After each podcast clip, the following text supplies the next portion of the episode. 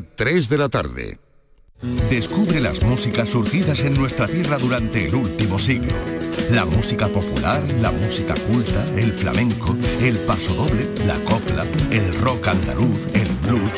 Ponemos la música a tus sobremesas de los sábados con Un siglo de música en Andalucía. A las 3 de la tarde con Pibe Amador. RAI, Radio Andalucía Información. Escuchas Radio Andalucía Información.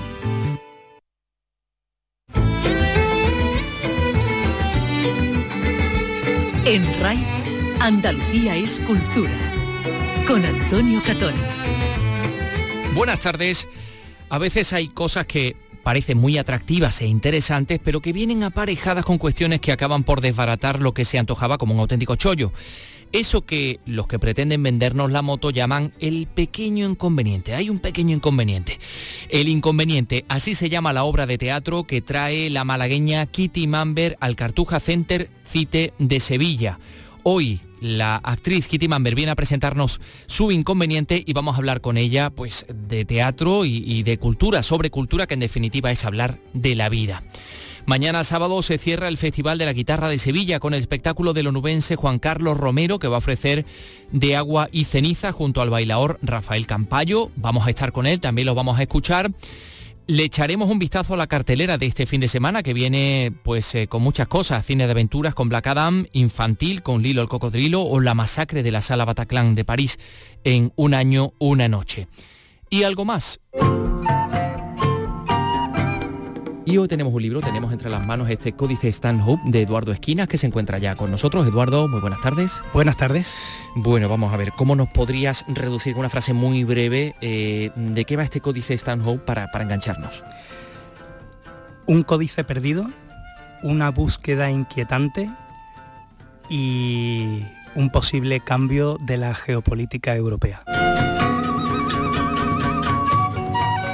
Y además traemos la actualidad de cara a este fin de semana con mucha cultura en toda Andalucía, pero hoy, como decimos, este programa que realiza Miguel Alba y que produce Ryan Agosto recibe a Kitty Mamber. Vicky Román, Carlos López, ¿qué tal? Muy buenas tardes. Hola, ¿qué tal? Hola, ¿Qué tal? Buenas, tardes. tardes. Bueno, pues en unos momentos vamos a estar aquí ya con Kitty Mamber hablando.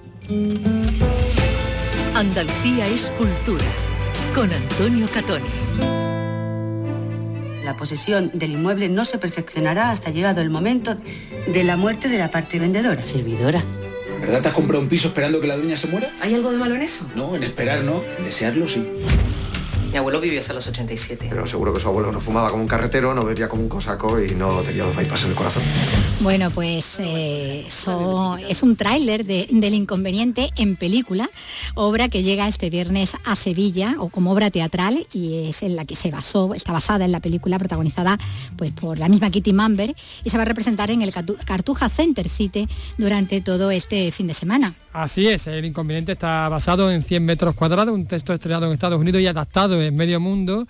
Primero ha sido obra teatral, luego película y ahora de nuevo vuelve al escenario de la mano del equipo que la llevó al cine. Juan Carlos Rubio, autor del texto, la dirige, Bernabé Rico, que dirigió la película, se pasa a la producción y Kitty Mamber repite en el mismo papel con el que consiguió el premio a la mejor actriz en Málaga.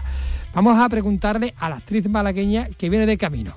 Bueno, pues está ya dispuesta a coger el tren. Hola Kitty, ¿qué tal? Buenas, buenas tardes. Muy buenas tardes. Aquí de nuevo en Sevilla, que estoy encantada. para, Ay, para, que voy ahí. para que veamos aquí en escena la que ha sido esa historia tan, tan bien recibida ¿no? en el cine, El Inconveniente, eh, donde ahora, bueno, hay un cambio de, de género, ¿no? De, de tu protagonista, ¿no? Efectivamente. Eh, la única que mantiene su, su identidad sexual es Lola. Eres tú. Que lo sigo haciendo yo, que además es como, un- como una lotería que me ha tocado. Y, y luego, pues, eh, el papel de Juana Costa lo hace Esteban Suárez y el, y el papel de y el papel de, mm, de Carlos Areces lo hace Marta Velilla, que es una actriz joven. Los dos son, bueno, impresionante, la verdad. Bueno, ese es el trío que está en, en escena, ¿no? Todo, todo el tiempo. Eh, no sé si pasar de las cámaras a- al público en directo modifica de alguna manera también la construcción de, de- de tu personaje, ¿no? De que, que es el protagonista. Sí, eh, para empezar, eh, en, en este caso eh, Bernabé Rico, que es nuestro paisano, que era el director de, de la película, eh, ahora es el productor. Y Juan Carlos Rubio, que es el autor de la obra de teatro, en este caso dirige también, que es la- el noveno montaje que hago con él. Así que cambia a, a partir de ahí. Pero bueno, claro, porque evidentemente son sitios y son fórmulas diferentes. Eh, la esencia del personaje está, quizá la del teatro es un poquitito más, más durilla, porque al ser el rito diario y hacerlo delante de la gente como que es, es esa única vez, ¿no? Y siempre es diferente. Titi, que, que el autor de la adaptación teatral dirija la, la obra, ¿eso facilita las cosas? Sí, bueno, eh, para aclarar un poco, Juan Carlos Rubio es el autor de la obra de teatro que ya se estrenó hace como 15 o más años eh, y además se ha estrenado en muchas partes del mundo. Luego hizo el guion con, con, con Bernabé Rico y ahora vuelve a, a- a hacer esta nueva versión con, con hombre en vez de con mujer y cambiando los personajes, pero en, en una en una fórmula, pues, pues yo diría que hasta más potente si cabe, ¿no? Porque eh, la posibilidad de esa, esa relación de un hombre tan exitoso que piensa en el futuro con una mujer que es como una hippie desahuciada por los médicos que firma y bebe y, y se hace todavía como casi más potente, ¿no? Es diferente y es muy hermoso también la gente lo recibe pues, de una manera pues como, como es Juan Carlos Rubio con, con, con su pluma, ¿no? Que es como certero, que va al corazón y a las mentes de las personas.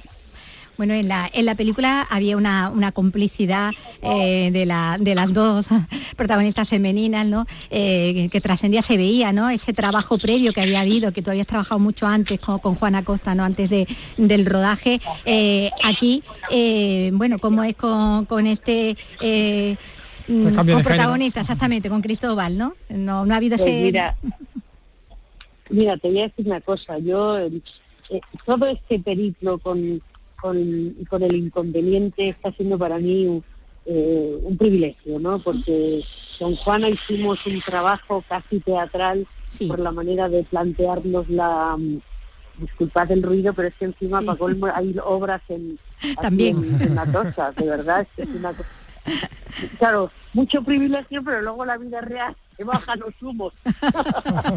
Totalmente. Pero bueno, me, me voy, me voy a ir de este lado a ver si, a ver si no os doy tanto la, la matraca. nunca Ahí se te mejor escucha mejor, sí.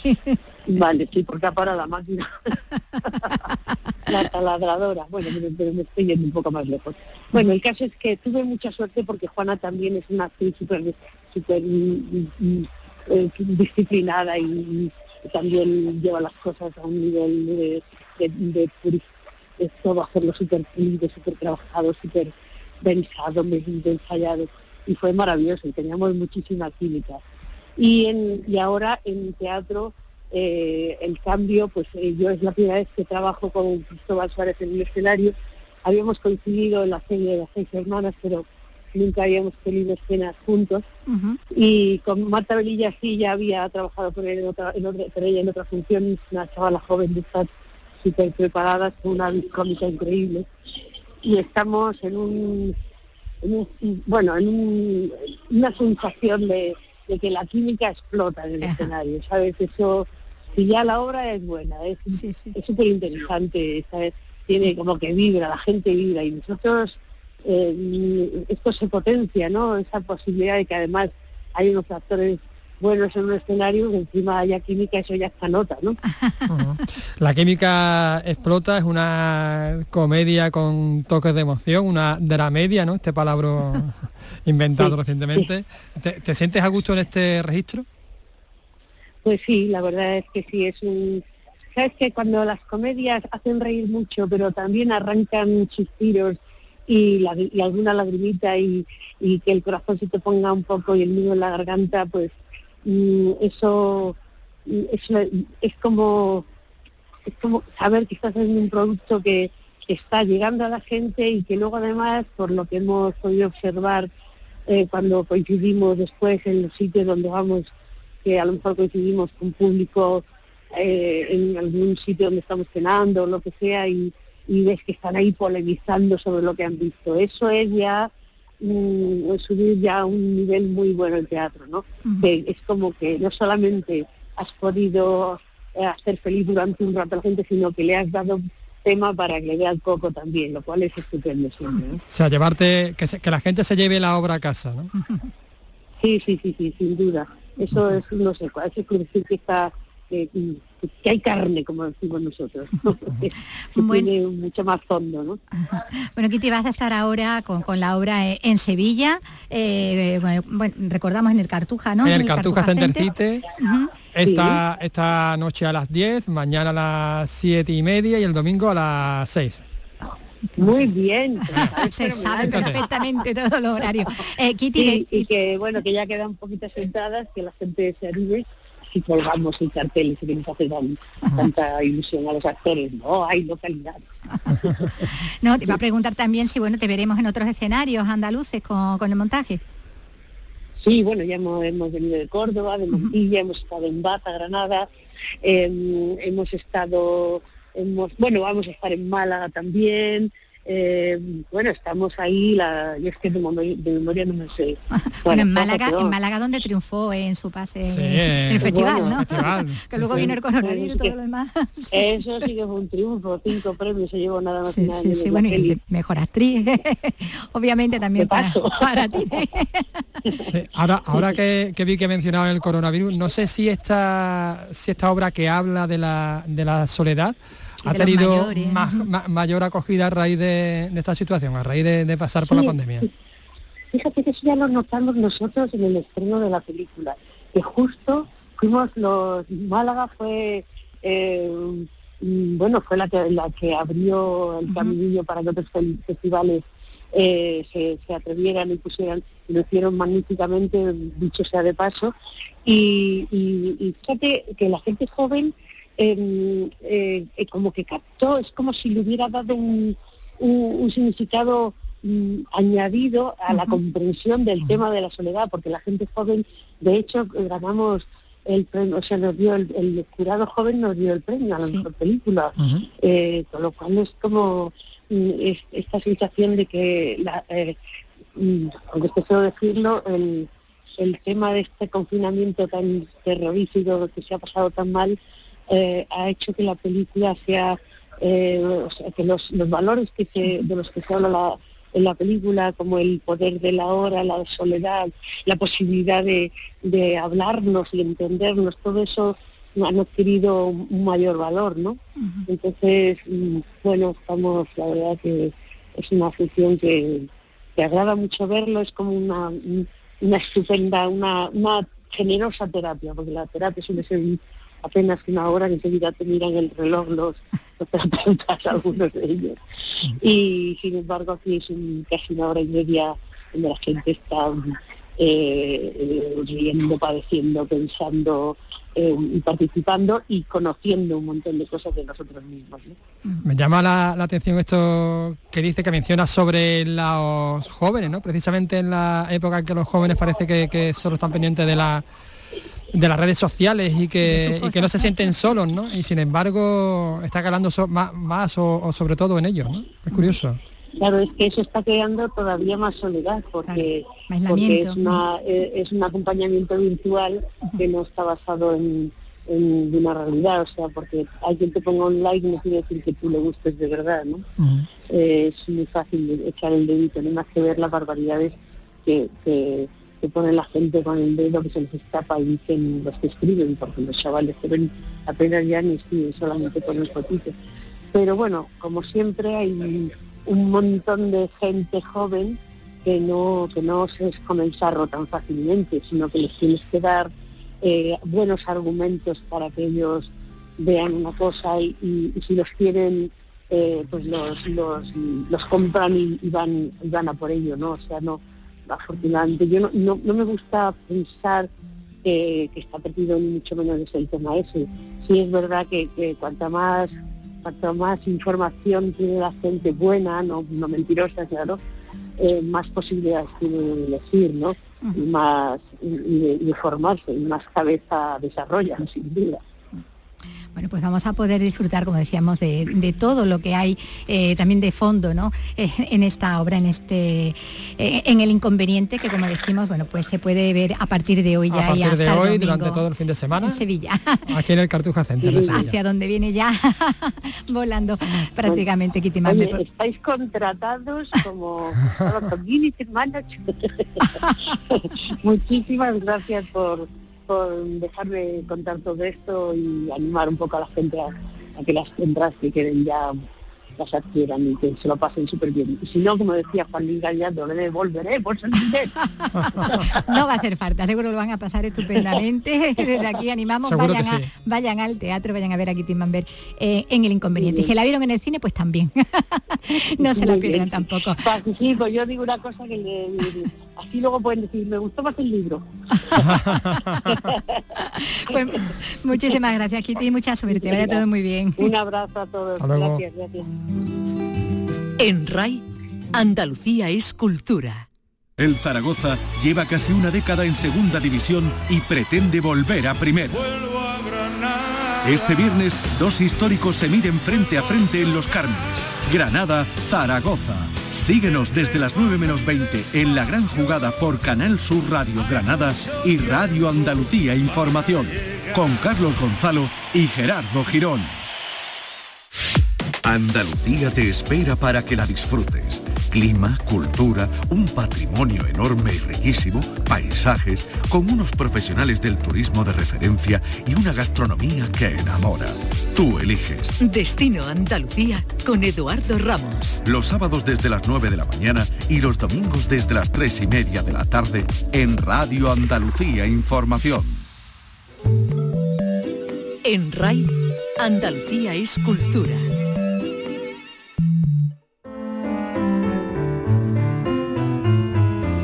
Pues de teatro vamos a seguir hablando de, de Cádiz, pero antes os contamos que esta semana ha aparecido en una librería parisina uno de los mejores dibujos originales de Lorca. El periodista cultural Víctor Fernández lo publicaba a través de las redes sociales. Y esta es la prueba de que todavía existe una parte del legado del poeta disperso en manos privadas sin que haya visto la luz, como nos cuenta Laura Nieto. Según este periodista de La Razón y especialista en Lorca, se trata de uno de los dibujos más valorados y mejor conservados. Está certificado por la Fundación Lorca. Víctor Fernández. Es una de esas piezas, eh, esos dibujos de Lorca que están en manos privadas y que de los cuales hacía tiempo que no sabíamos nada.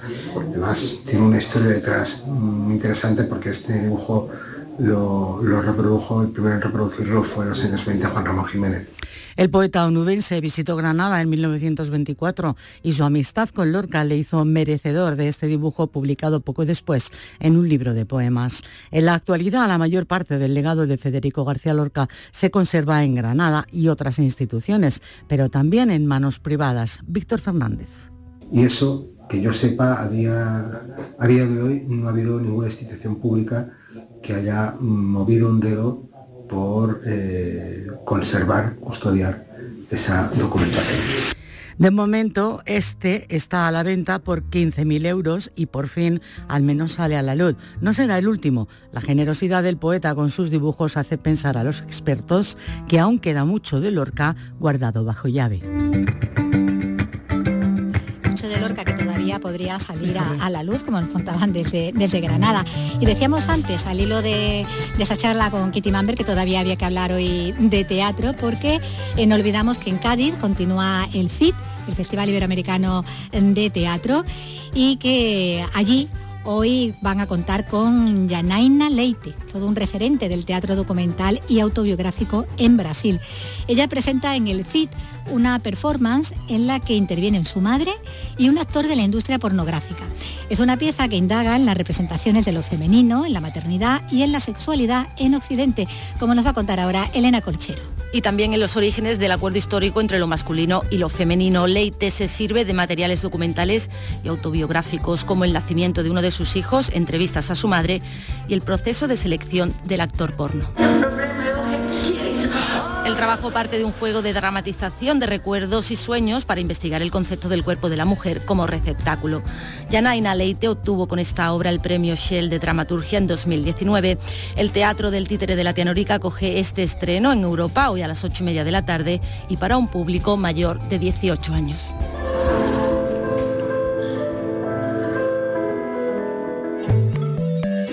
En RAI, Andalucía es cultura.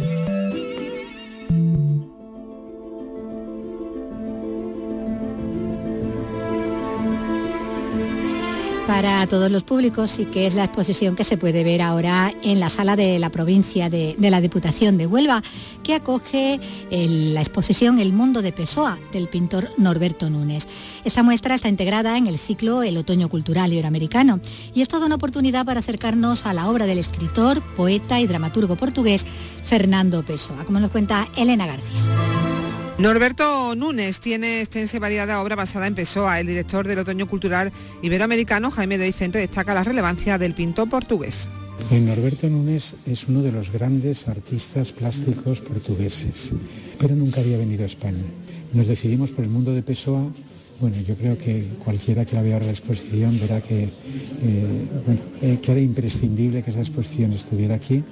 La exposición El Mundo de Pessoa es la novena de las programadas en esta 15 edición del Otoño Cultural Iberoamericano. La muestra puede visitarse hasta el 12 de noviembre en horario de mañana y tarde.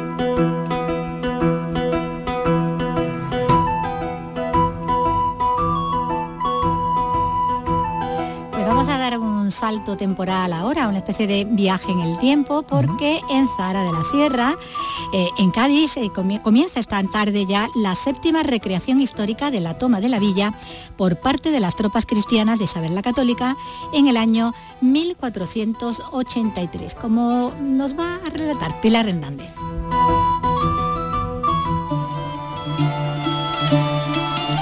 Unos 200 zahareños ataviados con ropa de la época participan en esta recreación que regresa tras la pandemia. Desde esta tarde hasta la tarde del domingo se podrá disfrutar de las múltiples actividades para adultos y menores tanto durante el día como durante la noche. Santiago Galván es el alcalde de Zahara de la Sierra. Zahara fue lo que rompió la paz del Reino de Castilla con el Reino de Granada y lo que desencadenó la posterior conquista de Isabel la Católica de, de, del Reino de, Granada y por lo tanto lo que se recrea es lo que sucedió el 28 de octubre de 1483, como digo, contando la, historia. ¿no? Quizás la más llamativa es eh, la leyenda de las palomas el sábado a las ocho y media de la tarde, con esa escalada que hacen las tropas cristianas, engañando a las tropas nazaríes para, hacer el asalto definitivo, ¿no? que yo creo que, es la escena, pues claro, evidentemente la más llamativa por, por lo que supone escalar hasta la torre del castillo, ¿no? hasta la torre del homenaje.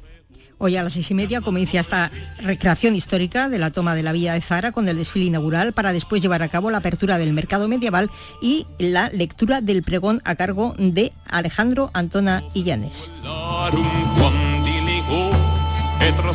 Alejandro Antonellani, que fue profesor en la Facultad de Comunicación, Durante, muchos, años también, y un muy buen fotógrafo y que hace, saca muchas imágenes, por cierto, de, Zahara, de, la Sierra. Eh, bueno, lo siguiente que es lo que vamos a hablar es de un personaje bueno, que de la, de la ficción de las novelas ha saltado más de una vez al cine, como es Sherlock Holmes. ¿A ti te gusta, no, Carlos? A mí regular. Ay, regulero, a mí me encanta. Regulero, ¿Y me de Guy Ritchie? Bueno, la de Guy Ritchie sí, pero porque me gusta Guy Ritchie. Ah, vale, vale. Eh, no porque me gusta el personaje. El personaje es que destila ahí como un machismo. Bueno, bueno, bueno. es que tiene muchas lecturas, ¿no?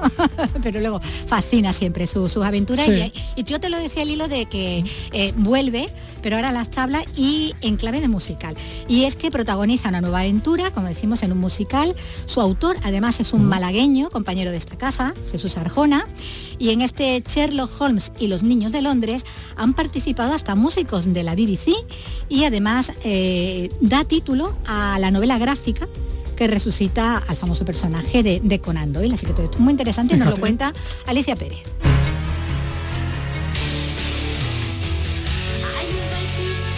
Cathy Song es una de las melodías de esta ópera que resucita al famoso detective inglés Jesús Arjona la ha compuesto, ha escrito las letras de las canciones, editado los vídeos y escrito y dibujado los personajes de la novela gráfica que cuenta el desarrollo del musical. Conseguí el apoyo de la orquesta de la BBC, de miembros de la orquesta de la BBC, y como ya llevaba trabajando como 15 años con mis músicos favoritos de metal y del progresivo, también se sumaron al proyecto y me he tirado más de dos años mm, en los que he escrito más de 200, 900 partituras. Jesús es cámara y autodidacta en este difícil mundo de la música en el que lleva más de 15 años actuando y componiendo. Yo muestro un Sherlock Holmes totalmente despiadado, un, un misógino y un misántropo, y un Moriarty que le ha dado un carácter mucho más humano porque Moriarty era un arquetipo que no valía nada, que realmente aparecía como un personaje vacío, y yo he querido humanizar a Moriarty y enfrentarlo a Sherlock Holmes. El trabajo ha sido producido en Suecia por Jonah Hudson,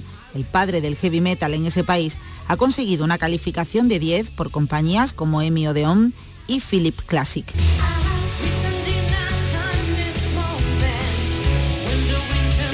Qué Lo que, gusta, ¿no? lo que Me gusta el heavy en Suecia y en todos los países nórdicos, Sí, ¿eh? que sí, es una barbaridad.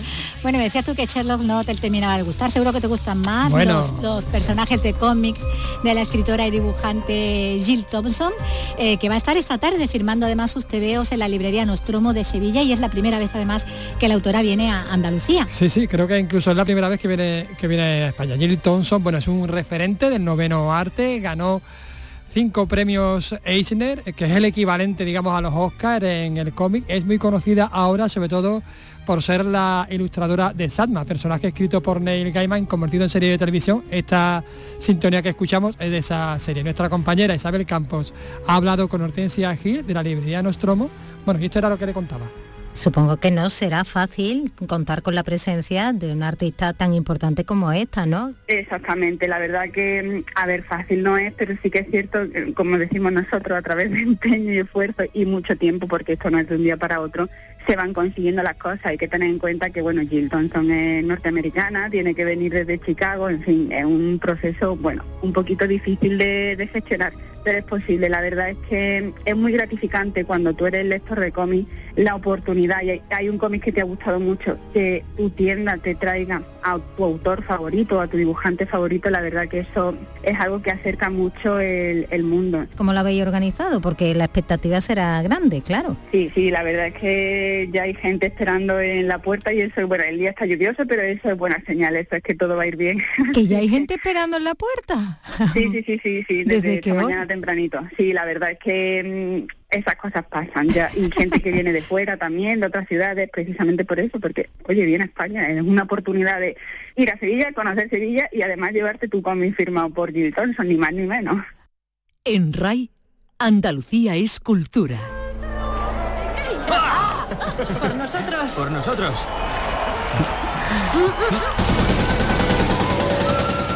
Bueno, y hablamos de los estrenos de cine en estos minutos que, que nos quedan hasta, hasta y media, hasta las tres y media, porque se estrenan nueve, nueve estrenos llegan a las cines andaluces en este fin de semana.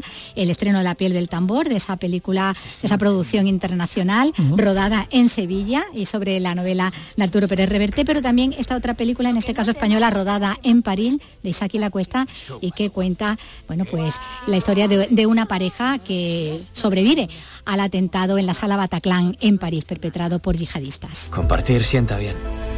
Ramón, y a ti no se te viene todo el rato toda la cabeza. ¿eh? Bueno, es uno de los estrenos potentes que llega este fin de semana, como decimos, a la cartelera, junto con La piel del tambor, de la que hablamos aquí con ah, sus protagonistas eh, femeninas, eh, del drama de Una noche, un año, una noche, que es esta que estamos escuchando, de, de la cuesta a la comedia, comedia con misterio, con Sam Rockwell, Saoirse Ronan y Adrien Brody, en una película ambientada en el West End de Londres de los años el 50, eh, sobre los planes de una versión cinematográfica de una exitosa obra de teatro, algo Fíjate. cerrando el círculo, De lo que íbamos contando hoy también, aunque sin duda el estreno que apunta más taquillero es el que nos trae eh, al antihéroe de DC, eh, Black Adam, en una nueva entrega protagonizada por, por Dwayne Johnson. Mi hijo sacrificó su vida para salvarme. Dwayne Johnson ahí como protagonista encarnando a este antihéroe, gran antagonista de Shazam, en esta Sí. película en la que también encontramos a Pierre Brosnan. Y en una producción norteamericana tenemos al español Javier Bardem estrenándose en un musical infantil acompañando en Nueva York a Lilo, mi amigo el cocodrilo. ¡Hay un cocodrilo! ¡En la casa! ¡Ah! Oh, oh, hola. Deben de ser los Desde nuevos. luego algo curiosísimo, encontrar a Javier verdad, ha llevado con un cocodrilo. cantando y bailando, ¿eh? Sí, ya sí, lo de sí. bailar, porque de cantar, bueno, mira, pero yo bailando no me lo hubiera imaginado nunca, nunca. Bueno, pues podemos quedarnos, ¿no? Ahí en esa, en esa película de Lo Lilo. que no haga Hollywood. lo que no haga Hollywood, lo que no sea capaz. Bueno, Bardem se atreve con todo, cambia Sí, todo el sí, claro que acento, sí, sí. eh, es un camaleónico donde los haya, pero bueno, esto sí que es quizás de lo más curioso en su filmografía.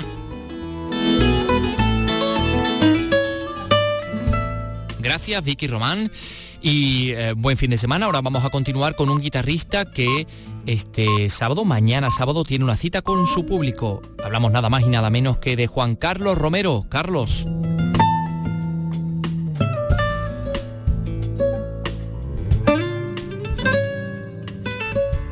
Este sábado se cierra el Festival de la Guitarra con el onubense Juan Carlos Romero que ofrecerá su espectáculo de agua y ceniza junto al bailador Rafael Campayo. Vamos a hablar con él de, esta propuesta. Hola, buenas tardes. Muy buenas, Carlos, ¿qué tal? Bueno, eh, de agua y ceniza, eh, ¿qué es exactamente? No sé si nace de tu disco Agua Encendida. Bueno, nace de la idea de llevar la guitarra flamenca con, con el, para mí la, cuestión rítmica en el flamenco es, esencial. Entonces eh, yo quería tener acompañamiento rítmico, pero que no fuese el de un músico, el de un percusionista profesional, sino el, acompañamiento rítmico que hemos tenido tradicionalmente. Es decir, lo que era capaz de hacer una persona consigo misma. Con, su, con sus manos, con sus pies, con sus piernas, con las manos sobre la pierna, con las manos sobre los brazos, con, un pie descalzo, con un pie con, una bota. Solo el acompañamiento capaz de generar una persona con su propio cuerpo. ¿Estabas buscando la esencia? Bueno, estaba buscando el acompañamiento esencial, es decir, el que te permite hacer con comodidad lo que quieres hacer y eh, nosotros nunca hemos necesitado más que un par de nudillos en una mesa.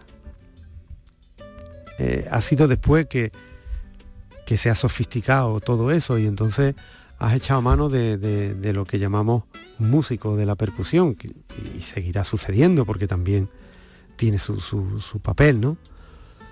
Pero yo no quería eso, quería irme a esa parte más tradicional o más esencial, si tú quieres, eh, que recordaba la forma en la que nos hacíamos acompañar cuando estábamos en una fiesta. Entonces, el, más justo y más cercano a ese mundo del tiempo, en el mundo del flamenco, es, el bailador. Entonces, hablé con Rafael, le expliqué la idea, le expliqué que, no lo requería para bailar, pero sí requería a alguien de la precisión y de, de la altura rítmica que él tiene. ¿no? O sea, Rafael es un instrumento más dentro del espectáculo. Efectivamente, es el, el otro instrumento. Pero él no ejerce de percusionista. Él, ejerce de, de bailador que, que, ejecuta el tiempo y el ritmo del flamenco. Este espectáculo creo que lo presentaste en Madrid. Efectivamente. Si no, me equivoco, ¿no? Eh, ¿Y ha evolucionado desde que lo has presentado hasta que llega aquí a Sevilla? Bueno, siempre le vas dando una vuelta a las cosas, pero esencialmente eh, es lo que te he contado, es eh, agarrarte a, a lo que siempre nos sostuvo rítmicamente en el flamenco, que, que, eran las personas más que los instrumentos. No hay instrumentos. entonces, en ese sentido no se ha movido de, lo que siempre pensé e ideé con, este, con este concierto. Y en esta relación entre guitarrista y bailador, entre la percusión y la guitarra, ¿quién gana? ¿O, es, o no gana nadie? ¿Es, un, algo simbiótico? Claro, no, no se trata de, plantearlo como, como ni siquiera como un, un debate o, o, como un en fin, a ver quién, quién asume el protagonismo. Es un intercambio. Claro, es una necesidad de uno sobre el otro. Eh, claro, si, si él se queda sin guitarra, se queda sin saber qué acompañar. Y si yo me quedo sin la percusión, que no es... Eh, si me quedo sin ritmo, más, bien es lo que la palabra que, que es adecuada, me quedo sin el suelo que me sustenta. Entonces es una necesidad recíproca, digamos, que, se lleva a la práctica de la manera más natural que hemos eh, considerado y hemos hecho viable, ¿no? Si él va a tener un micrófono en, los pies porque quiero que suene una planta cuando tenga que sonar una planta y va a llevar también en, los brazos, donde vaya a emitirse cualquier tipo de sonido que él haga con su cuerpo. Es decir, que evidentemente, o sea, como eh, acabamos de decir antes, ¿no? Es eh, de hecho un, instrumento todo él. Eso es. Pero teniendo en cuenta que no tenemos instrumentación, sino que el que hace de instrumento es, su, propia persona, su propio cuerpo. El propio artista. Eso es. Bueno, este es el, eh, eres el segundo artista flamenco de este certamen de guitarra clásica, aunque engloba muchas cosas. Ese también es un poco tu, tu lucha, por decirlo de alguna manera, ¿no? Eh, reivindicar que el flamenco es un lenguaje, tiene un lenguaje que puede interactuar con otras músicas, ¿no? Sin duda. sobre el que se puede articular otras músicas. Claro que sí, en, el sentido de que, bueno, yo creo que la última vez que, estuve contigo hablando mm. del último disco, que era realmente el de Arias Impura, que es un disco de música clásica, pero lógicamente tú percibes que está explicada esa música con otro con otros códigos mm, de expresión. Y todo eso lo ha articulado el flamenco a lo largo de, los años. Y ahora el flamenco es una música eh, compleja, muy compleja.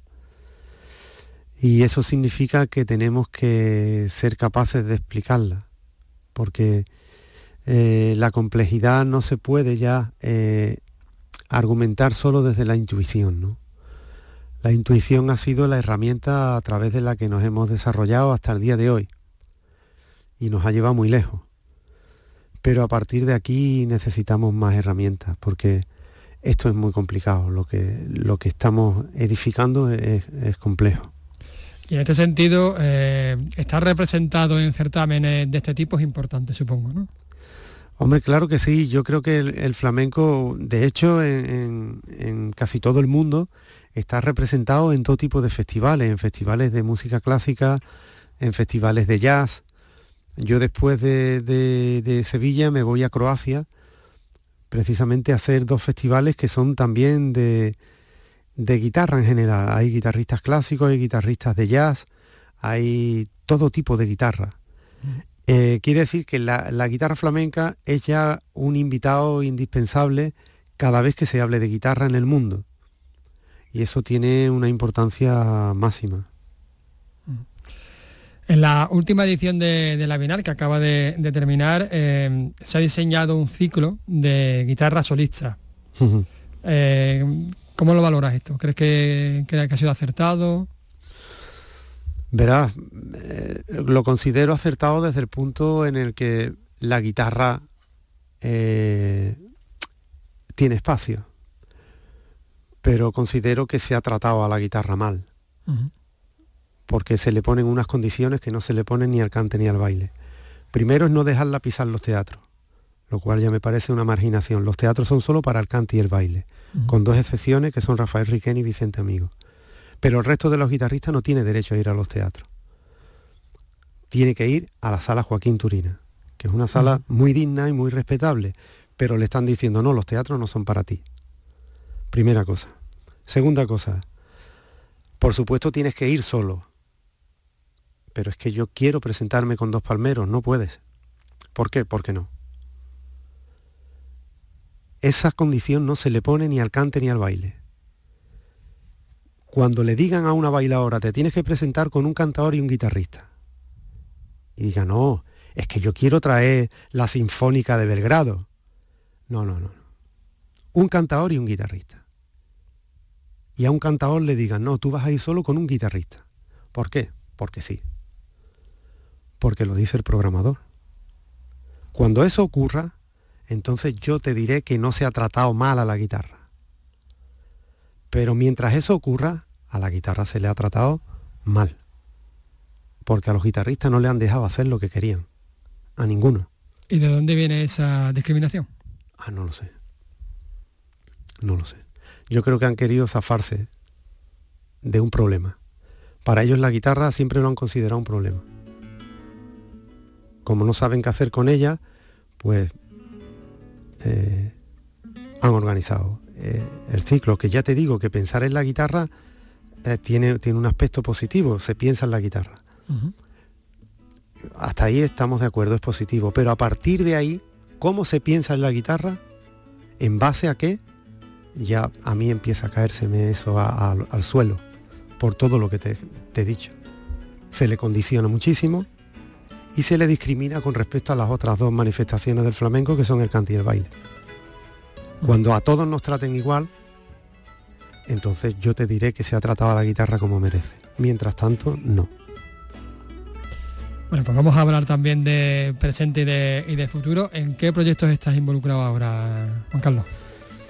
Bueno, hay cosas por ahí que no puedo adelantarme a ellas, pero que, son de gran importancia para mí y yo entiendo que para el flamenco, ¿no? Para mí personalmente y que tienen eh, relación con la figura enorme y, y querida por mí y admirada de Manolo Sanlúcar pero no puedo decirte más. Y hasta ahí podemos eh, leer, ¿no? Eso es. ¿Y, algún disco a, la, vista por ahí también? Eso sí, eso sí. Eh, estoy, tengo un disco ya compuesto que quiero ponerme cuanto antes a, grabar, un disco de flamenco.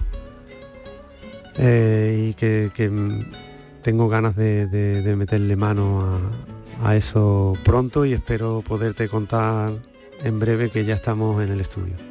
Pues aquí estaremos y lo contaremos. Muchísimas gracias, Juan Carlos Romero. Encantado.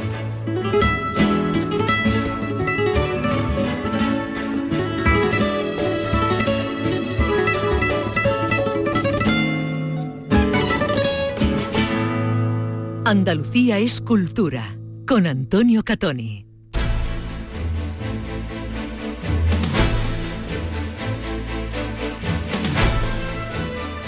Nada más se supo del documento, nadie lo reclamó jamás, aunque he sabido que, debido a la personalidad tan egocentrista, chauvinista de Stanhope, este no destruyó nunca el legajo.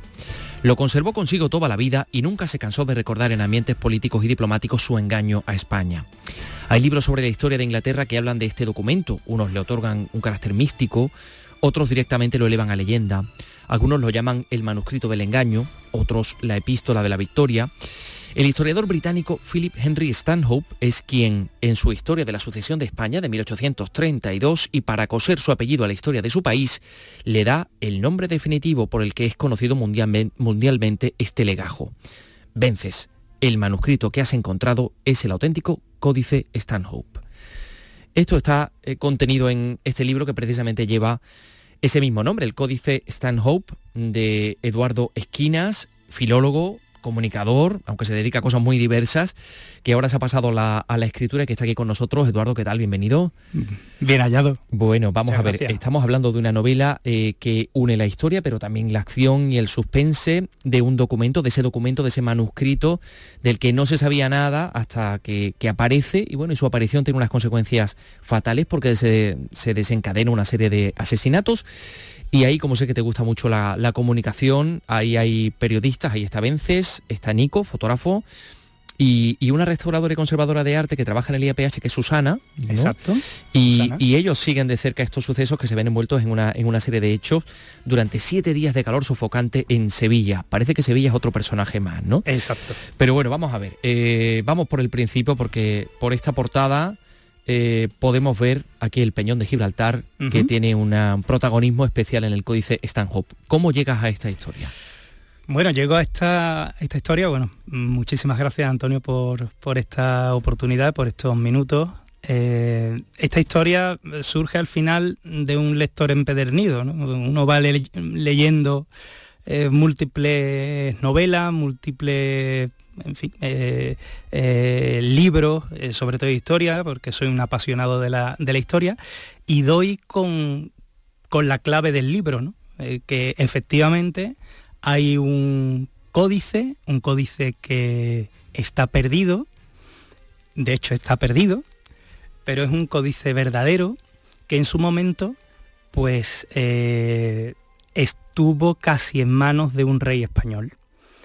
Y del que no quiero desvelar mucha, mucha cosa, pero del que se sacaba eh, un cambio en la política, en la geopolítica de aquel momento. O sea que estamos hablando de verdad también. Sí, sí, sí. De, o sea, historia, de historia y de ficción. Efectivamente. Pero, pero esto es, histórico. Es una, es una novela basada en un hecho histórico real en la que me he permitido novelar, inventar y llevarme a la ficción, eh, pero partiendo de esa base de, de un documento real que en algún sitio estará.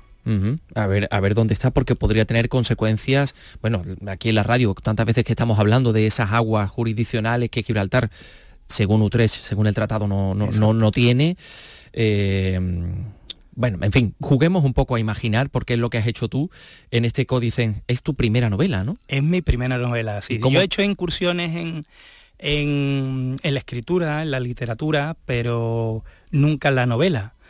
Y, y, bueno, me metí, y, bueno, como si tirarme a, a, al océano, ¿no? A algo eh, inicialmente desconocido, pero que poco a poco eh, he empezado a saber nadar y, y, bueno, lo he hecho lo mejor que he podido. No sé, eso ya lo tienen que, que decidir Pero los en principio tu idea era de hacer callo, ¿no?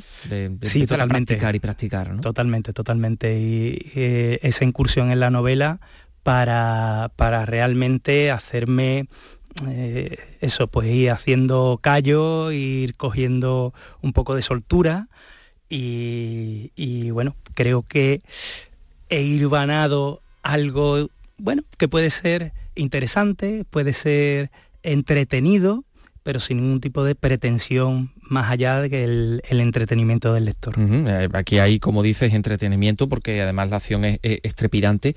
Comienza en ese primer día de, de, de, en este caso 30 de julio del año 2020, con un calor que bien podría haber sido del año 2022, Total. quizás, ¿no? porque ha habido una, eh, bueno, pues estas olas de calor que hemos venido sufriendo. ¿Por qué exactamente ese escenario temporal de esos días eh, en los que uno no puede hacer otra cosa en Sevilla que meterse en, en, en casa, ¿no? Y no, no salir hasta que no baje un poquito la temperatura? Bueno, como bien de decía el, al principio, eh, Sevilla es otro personaje de la, de la novela. Y, y, quizá una de las características de Sevilla, eh, o las que más destaca Sevilla, pues es el calor intenso de verano.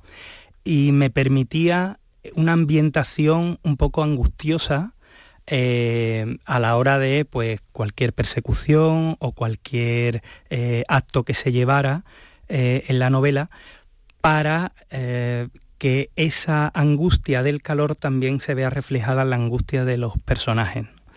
Y, y fue simplemente por eso, o sea, por llevar ese como si se aplastara a los mismos personajes en la, en la novela con el calor que se aparte hay personajes sevillanos pero no hay personajes sevillanos. Los personajes sevillanos llevan como mejor ese calor sofocante, los personajes no sevillanos pues acusan más ese calor y por lo tanto ese agobio se va más reflejado también mm. en ellos. Mm. Entre ellos está Nico, que es de Santiago. Exacto. Que es de Santiago de Compostela. eh, y, y, como decíamos, la, la, ciudad está muy bien representada. Hablábamos del Instituto Andaluz de Patrimonio Histórico, que está muy cerquita de este pabellón de, de Andalucía, y muchos otros puntos de, de la ciudad de Sevilla. Hombre, permíteme que vaya a la página 63 para encontrarnos allí con... Eh, con Casa Ricardo. Totalmente. Nico no echó cuenta de las burlas, aunque le hizo recordar lo divinas que estaban las croquetas de ese bar y que los que las servían eran unos guasones. Mañana se pasaría por allí a tomar un vinito blanco y a burlarse un rato de ellos por cabrones.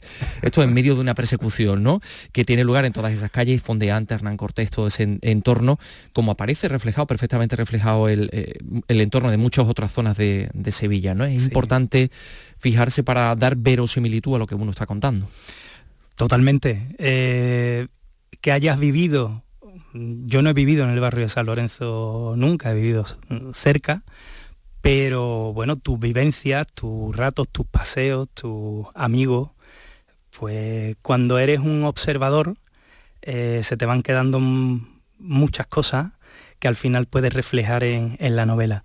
Y efectivamente, eh, bueno, Casa Ricardo es un punto neurálgico, clave, la novela por muchas cosas.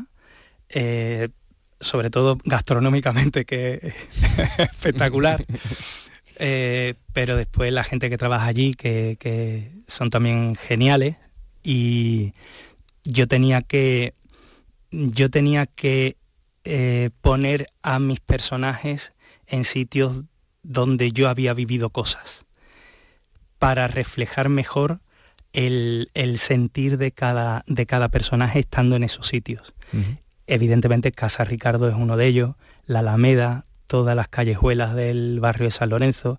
Igual te digo que también, por ejemplo, el barrio de Torreblanca. Mm, son sitios con mucha personalidad eh, que transmiten mm, diversos eh, aspectos de cultura, de, diversidad, de, en fin, al final la vida de una ciudad está en el centro, está en la periferia y eso eh, alimenta muy bien a, cualquier novela, bien mm, que esté basada en Sevilla o en cualquier otra ciudad. Eh, em, ¿Tu idea original era la de que especialmente los lectores sevillanos se reconocieran en la ciudad o dar a conocer la ciudad a cualquiera que se quisiera acercar al Códice Stanhope? No lo hubiera dicho mejor. Eh, efectivamente, esta novela está hecha de un sevillano hacia sevillanos, porque eh, se van a ver eh, reflejados en cualquier personaje, uno de ellos, Sevilla.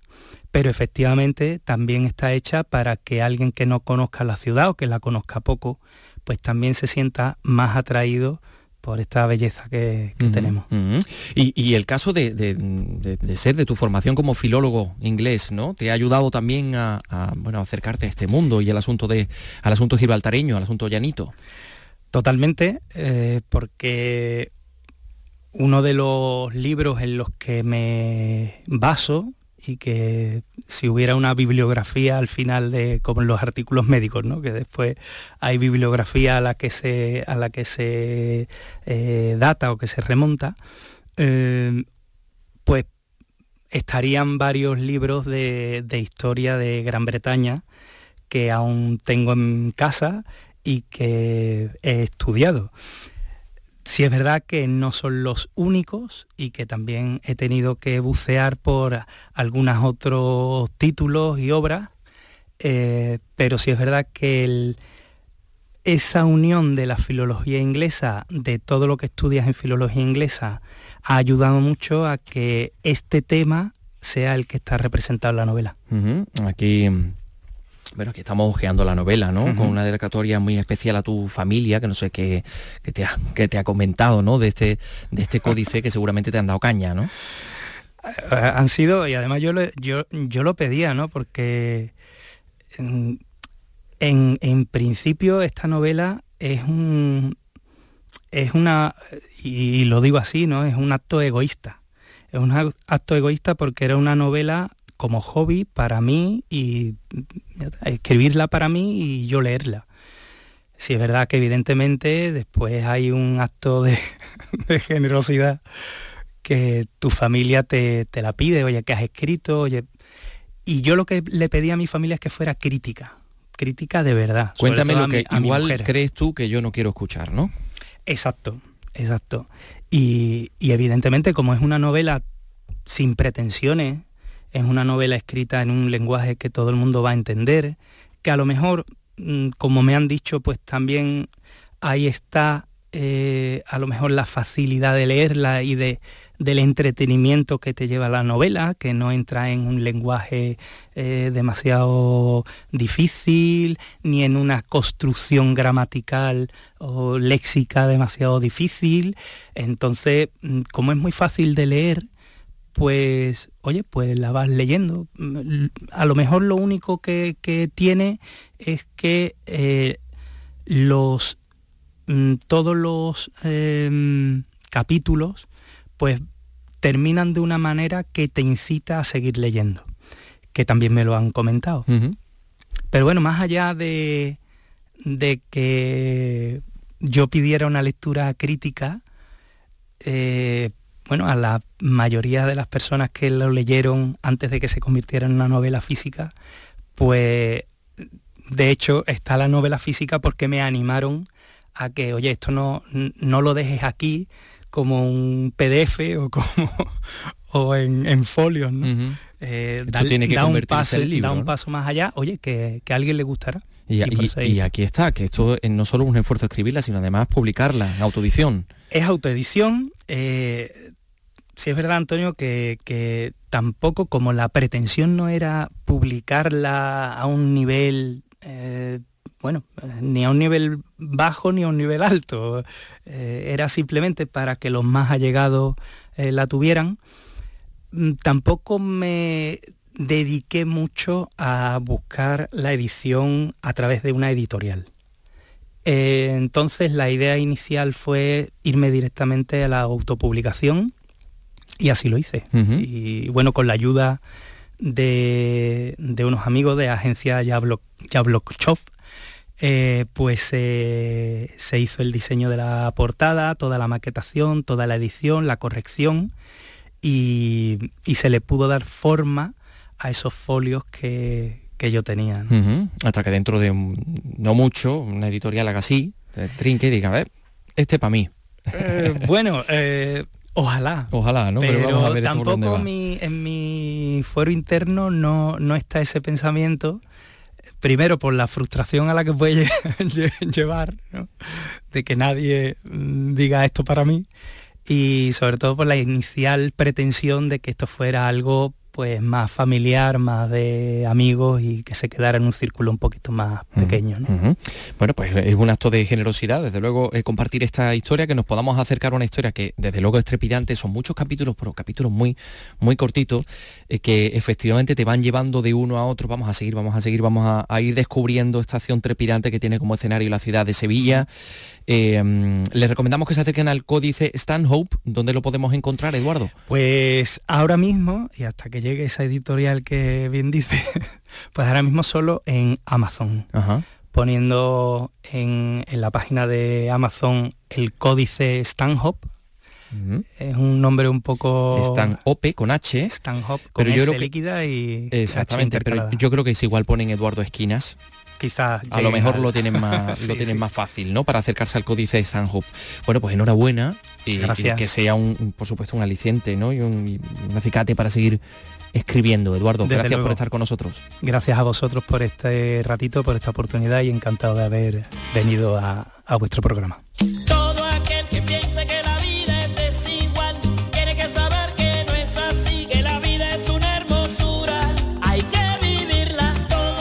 Pues nos vamos a ir con música de Celia Cruz. Tal día como hoy, en 1925, nacía Úrsula Hilaria Celia de la Caridad de la Santísima Trinidad Cruz Alfonso. La cantante estadounidense, por cierto, de origen cubano, quien habría cumplido hoy 97 años de no habernos dejado, de no haber fallecido en el año 2003. Que tengan un fin de semana extraordinario. Regresamos el lunes a las 3 de la tarde. Andalucía es cultura.